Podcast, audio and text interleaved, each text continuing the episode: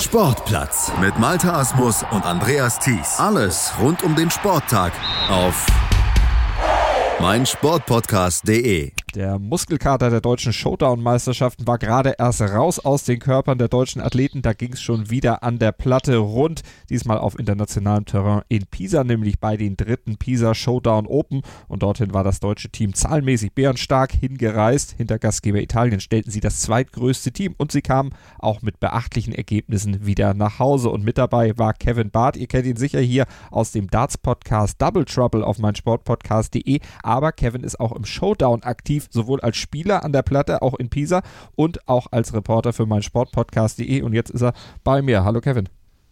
Hallo Martin. Kevin, du warst in Pisa vor Ort.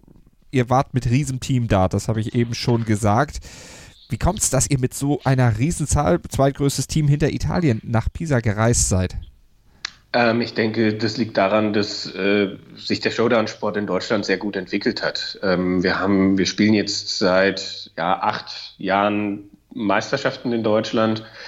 Und inzwischen gibt es, ich glaube, zwischen 80 und 90 aktive Spieler. Es ist, ohne jetzt äh, das, das äh, investigativ recherchiert zu haben, traue ich mich zu sagen, dass Showdown inzwischen der beliebteste Ballsport für Blinde und Sehbehinderte in Deutschland ist.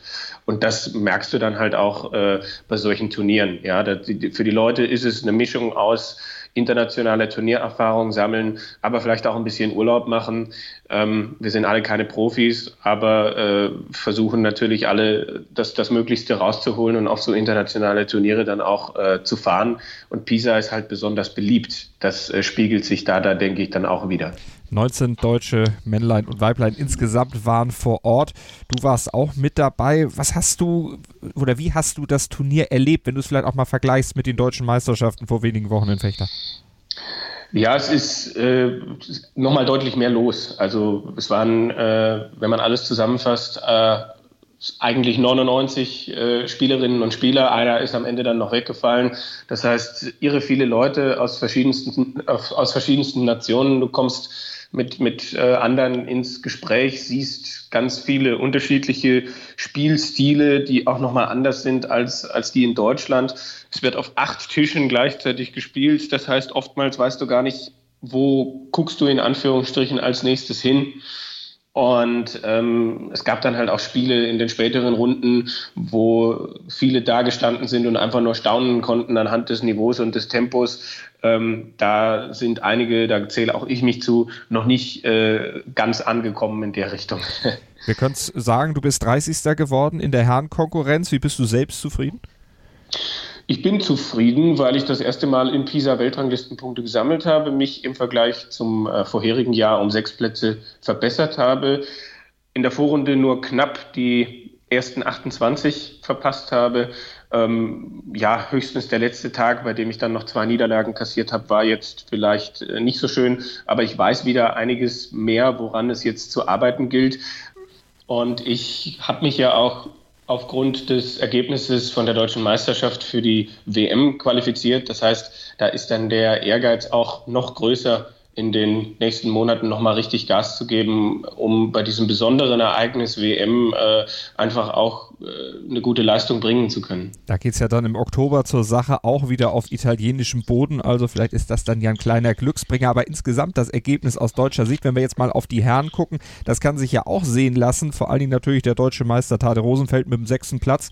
Das war schon sehr, sehr stark. Ja, ähm, er ist, äh, hat, sich, hat sich verbessert im Vergleich äh, zum letzten Jahr, wird auf internationaler Ebene immer konstanter. Ähm, und hat das, hat das sehr gut gemacht. Ich denke, er hat im Viertelfinale einmal ordentlich die Grenzen äh, aufgezeigt bekommen, ähm, hat das Turnier dann aber sehr, sehr stark und souverän zu Ende gespielt und wird sich wohl auch in der Weltrangliste äh, nochmal verbessern, weil er im Vergleich zum letzten Jahr nicht so wirklich viel äh, zu verteidigen hatte. Lassen wir ihn selbst zu Wort kommen. Du hast mit ihm gesprochen in Pisa. Tade Rosenfeld im Interview mit Kevin Barth. Tade Rosenfeld, sechster Platz bei den Pisa Open. Dein bestes Ergebnis bei diesem Turnier. Bist du entsprechend zufrieden? Auf jeden Fall. Äh, also ich habe ja äh, mit dem Anspruch hier angefangen, einfach nur was zu lernen und punktemäßig habe ich überhaupt keine Erwartungen gehabt. Letztes Mal war ich 13. Jetzt bin ich 6. Ich habe mich verbessert um sieben Plätze. Ich bin sehr zufrieden. Viertelfinale bist du äh, ja ausgeschieden gegen, ja. gegen Dennis Ovsian. Wie heißt der? Ovsianikov, Ovsianikov glaube ich. Äh, hinten noch ein S dran, egal. Ja. Ähm, das war sehr deutlich. Wie, wie war es für dich? Hattest du das Gefühl, äh, dass, dass du irgendetwas schuldig geblieben bist? Oder hast du da einfach, bist du auf jemanden getroffen, der dir da äh, irgendwie eine ordentliche Lehrstunde gegeben hat? Nee, ich denke, ich meine, wir sind alle keine Maschinen. Wir sind alle äh, hier äh, auch dazu da, um äh, Erfahrung zu sammeln und um zu lernen. Ich habe auf jeden Fall Sachen falsch gemacht.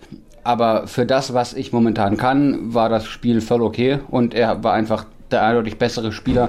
Ich habe ihn vorher schon mal einmal gesehen, äh, zufällig. Und ich war super begeistert von seiner Technik. Und das hat er mir gleich in dem Viertelfinalspiel auch nochmal gezeigt. Der hat einfach mehr Kontrolle über das, was er spielt und hat dementsprechend die Tore geschossen, die nötig waren.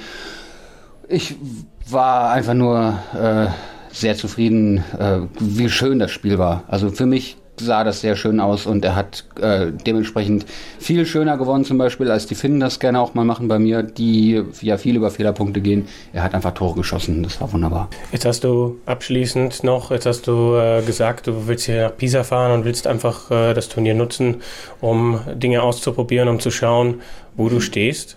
Was sind, ohne jetzt in einen zehnminütigen Monolog zu verfallen, was sind die Dinge, die du denn tatsächlich jetzt mitnehmen kannst? Weil jetzt ist ja international bis zur WM auch eine lange Turnierpause, äh, wo man, wo man gar nicht so richtig dann weiß, wo man wieder ansetzt, ne?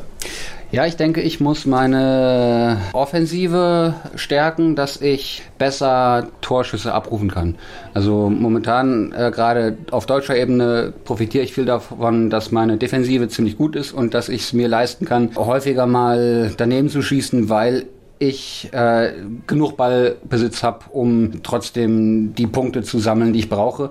Und hier international sind sie halt einfach besser in der Offensive und da kann man nicht alle Bälle verteidigen. Das heißt, man fängt sich früher oder später Punkte ein und man muss eben schneller sein im Punkte sammeln als die Gegner.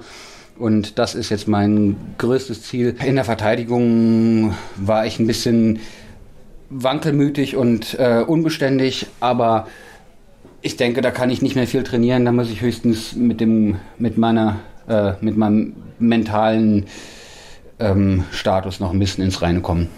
Alles klar, da sind wir mal gespannt, was du bis zur WM dann noch entsprechend rausholen kannst. Dankeschön für das Gespräch. Der Sechstplatzierte hier bei den Pisa Open. Tade Rosenfeld. Vielen Dank. Ja, zur Weltmeisterschaft, da kommen wir gleich nochmal, wenn wir darauf ausblicken. Insgesamt, was würdest du denn sagen? Was fehlt denn Tade Rosenfeld? Was fehlt dem deutschen Showdown, äh, den deutschen Showdown-Spielern noch, um an der Spitze letztlich mitmischen zu können? Die wird ja eingenommen von Siahai Stiebel, Christian Kiesil und Dennis Ovzianikovs.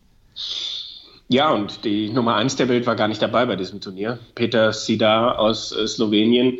Ähm, es, wie, es, es, ist gar nicht so einfach. Es, es fehlt bei Tade, glaube ich, gar nicht mehr an, an so vielen äh, Dingen. Ne? Er war ja auch am Anfang März im Weltranglistenturnier in Prag im Endspiel. Das heißt, äh, ich glaube, er ist auf einem sehr, sehr guten Weg. Aber danach haben wir durchaus einen großen, großen Abstand zu, zu allen anderen deutschen Herren. Und da gilt es einfach, ähm, offensiv noch stärker und variantenreicher zu werden, sich vielleicht auch mal mit ein paar Dingen zu beschäftigen, die man selbst vielleicht gar nicht so cool finden würde. Dem Gegner vielleicht absichtlich von hinten an den Schläger zu spielen, damit der Ball abfliegt oder solche Geschichten. Das gibt's halt im Herrenbereich einfach auch.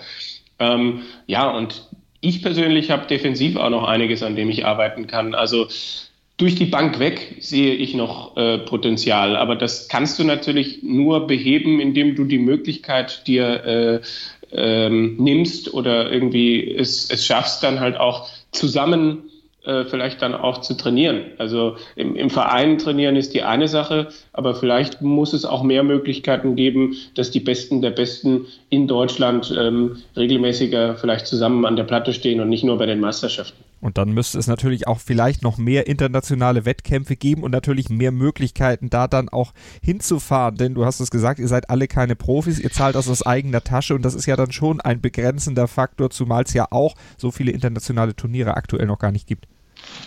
Ja, das ist richtig. Und die Weltrangliste bevorteilt natürlich auch die Spieler, die es sich leisten können und alles spielen. Ähm, es ist nicht einfach, ja, weil die finanzielle Situation nicht, äh, nicht die rosigste ist.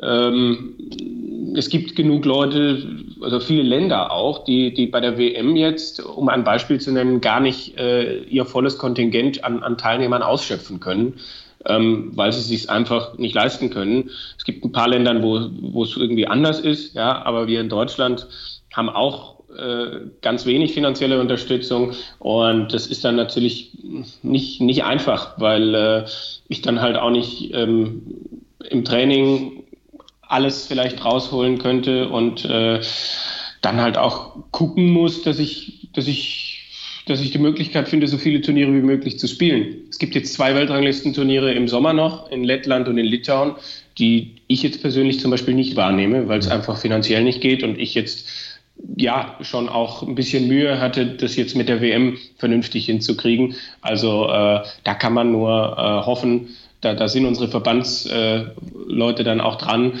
dass wir, dass wir da noch ein bisschen mehr äh, in, in, in Bereiche kommen, wo man dann irgendwie auch eine Förderung vielleicht bekommt, weil das würde halt dem Sport in Deutschland nochmal einen Push, nochmal einen kleinen Anschub irgendwie geben.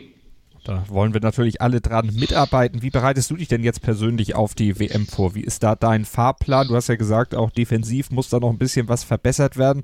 Wie arbeitest du dran? Ja, ich habe eine gute Struktur bei uns in äh, Dortmund, wo mit äh, Sabrina Schmitz eine langjährige WM- und EM-Teilnehmerin äh, mitarbeitet, äh, die, die auch bei den Damen jetzt ein gutes Ergebnis hatte in Pisa als Elfte. Ähm, außerdem ist Melanie Kleinhempel mit dabei, die bei der DM auch im Finale stand.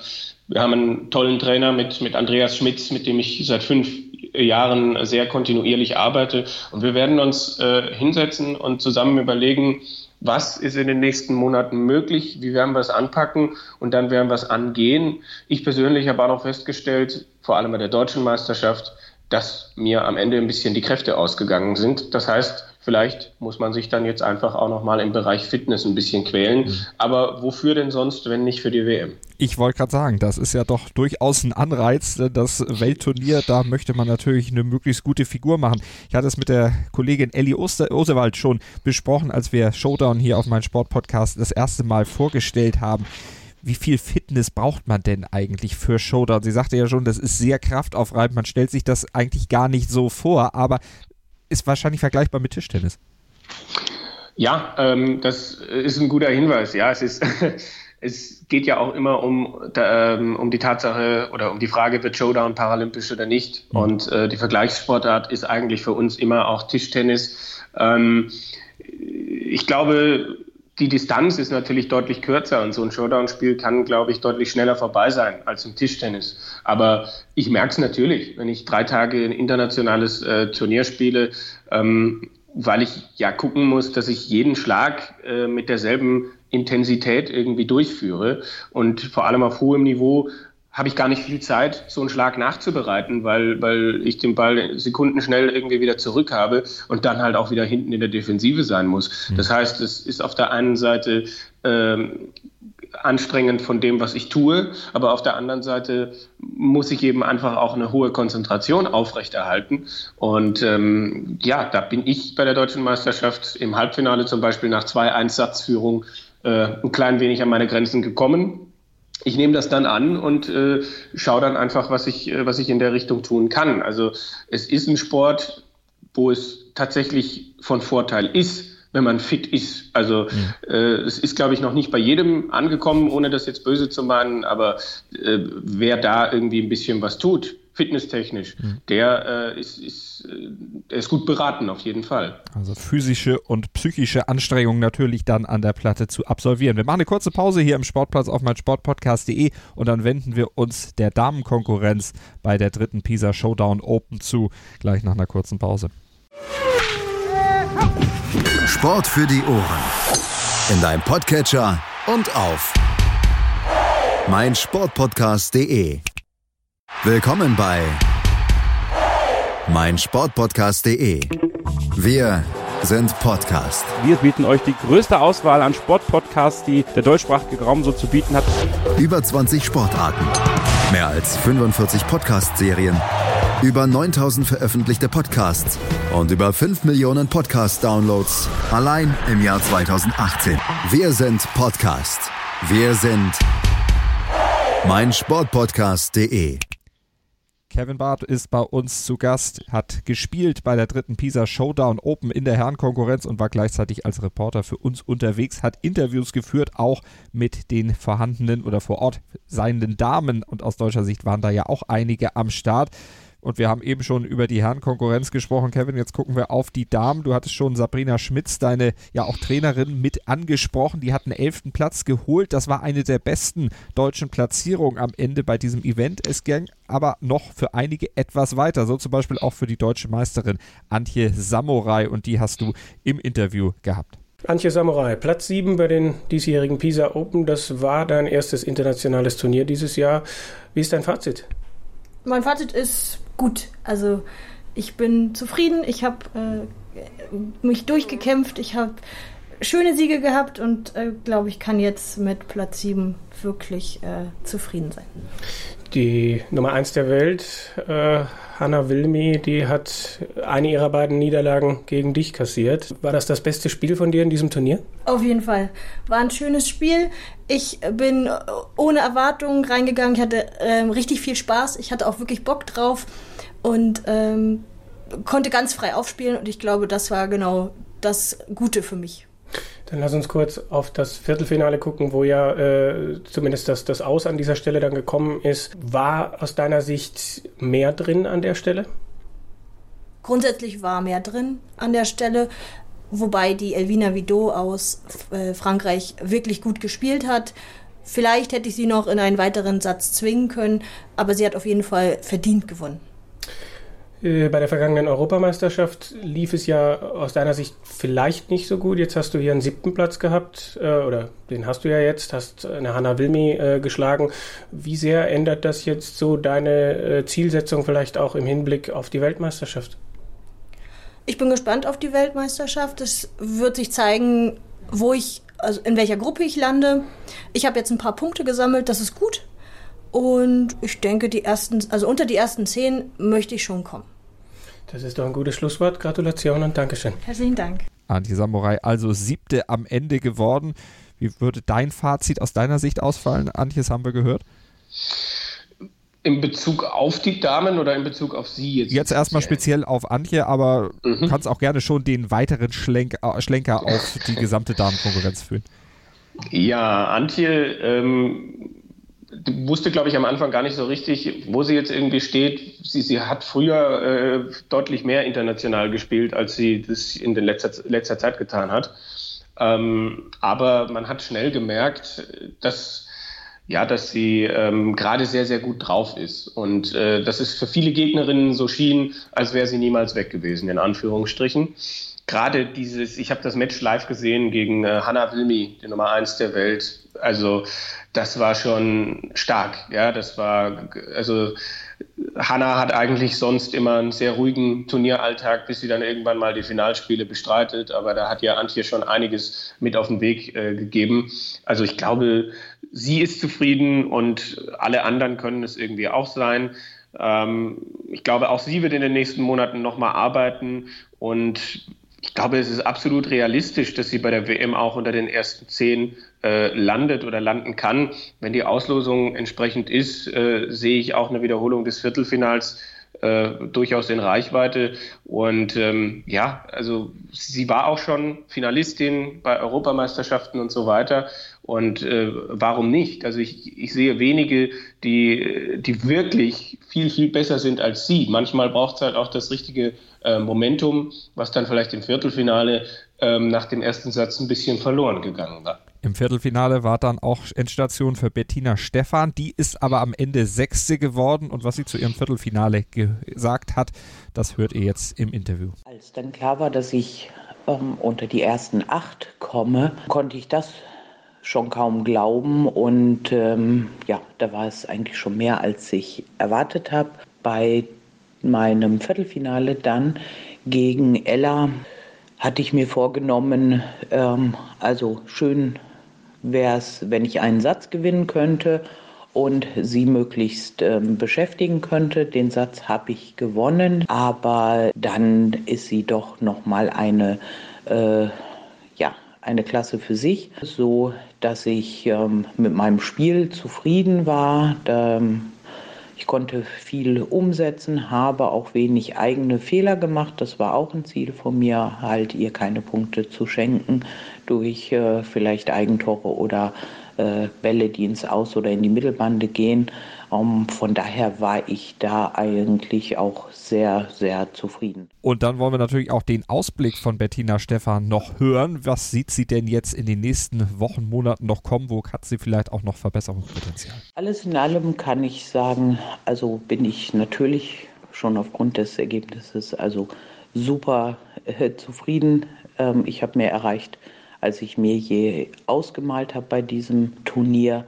Ähm, das ganze Jahr ist ja für mich recht gut gelaufen. Das ähm, ist mir so im Flieger beim Rückflug so aufgefallen, als ich das alles mal habe Revue passieren lassen. In Finnland neunte beste Deutsche, in Prag auch ähm, unter den letzten acht. Da bin ich dann achte geworden. Die DM mit dem dritten Platz und jetzt äh, Pisa mit dem sechsten Platz. Bin ich alles in allem äh, super zufrieden, hätte ich nicht mit gerechnet. Ich habe wieder einiges mitgenommen, auch fürs Training, woran ich noch arbeiten will und muss. Und dann ja für die zukünftigen Turniere da doch noch mal einen Ticken besser zu sein oder noch äh, Schwächen abzustellen, uns den anderen noch schwerer zu machen. Ja, und ob es irgendwann mal äh, noch weiter nach vorne reicht. Also die, die jetzt da vorne sind und auch im Finale beziehungsweise im Spiel um Platz drei gespielt haben. Ähm, das sind schon Spielerinnen, die wirklich auf einem hohen Niveau spielen. Da müsste bei mir ähm, alles super gut passen und ähm, sie müssten einen ähm, doch etwas schwächeren Tag haben. Ähm, aber äh, wie gesagt, man weiß ja nie, ähm, was mal passiert. Aber es ist auf jeden Fall wieder einiges, was man im Training, äh, ins Training mitnimmt und woran man noch arbeiten kann. Bettina Stephan im Interview mit Kevin Barth. Kevin, kannst du vielleicht auch noch ein bisschen was zu sagen zu ihrer Leistung, zu ihrem Viertelfinale, zu dem Aus dort, was ja auch ein bisschen unglücklich dann war, aber sie war ja insgesamt auch sehr zufrieden.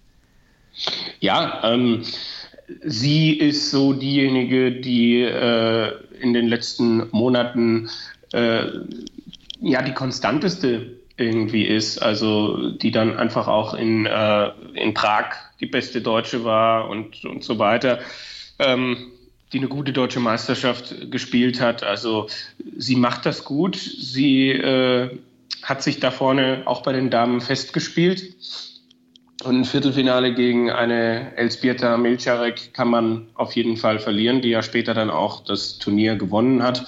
Ähm, Spiel um Platz 5 ist ein bisschen unglücklich gelaufen.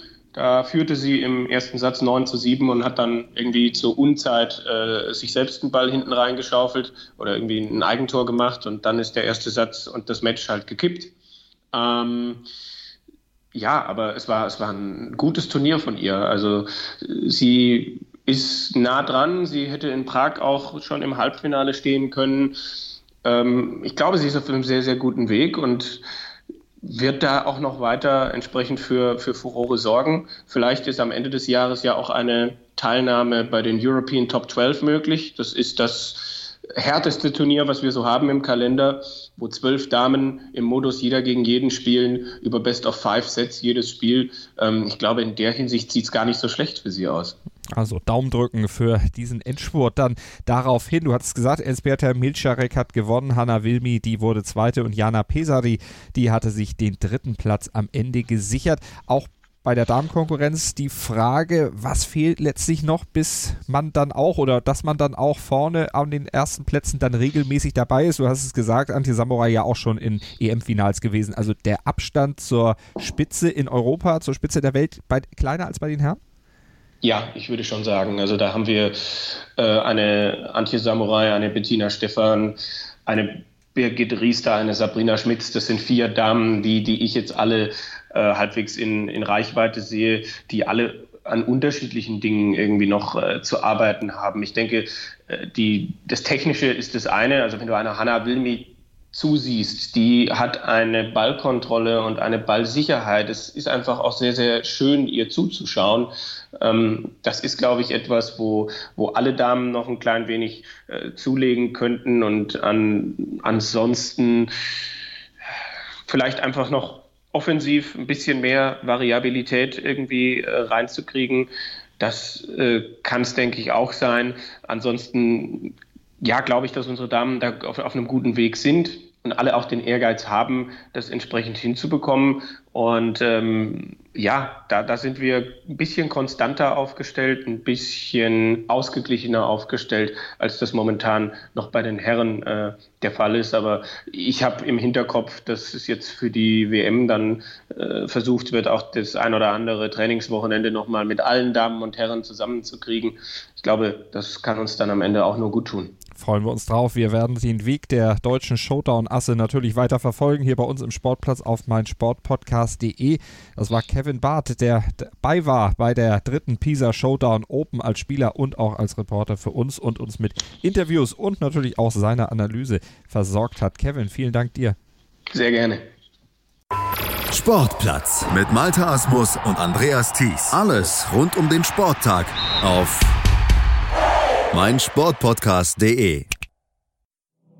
Wir klingen nicht nur gut, wenn wir direkt am Spielfeldrand stehen. Die Adler Mannheim bleiben der Tabellenführer in der deutschen Eishockeyliga. Oder direkt von der Schanze berichten. Wir haben einen spannenden ersten Durchgang gesehen. Bei den Springern Kamil Stoch führt vor Ziel in Bartol. Wir sehen dabei auch noch gut aus.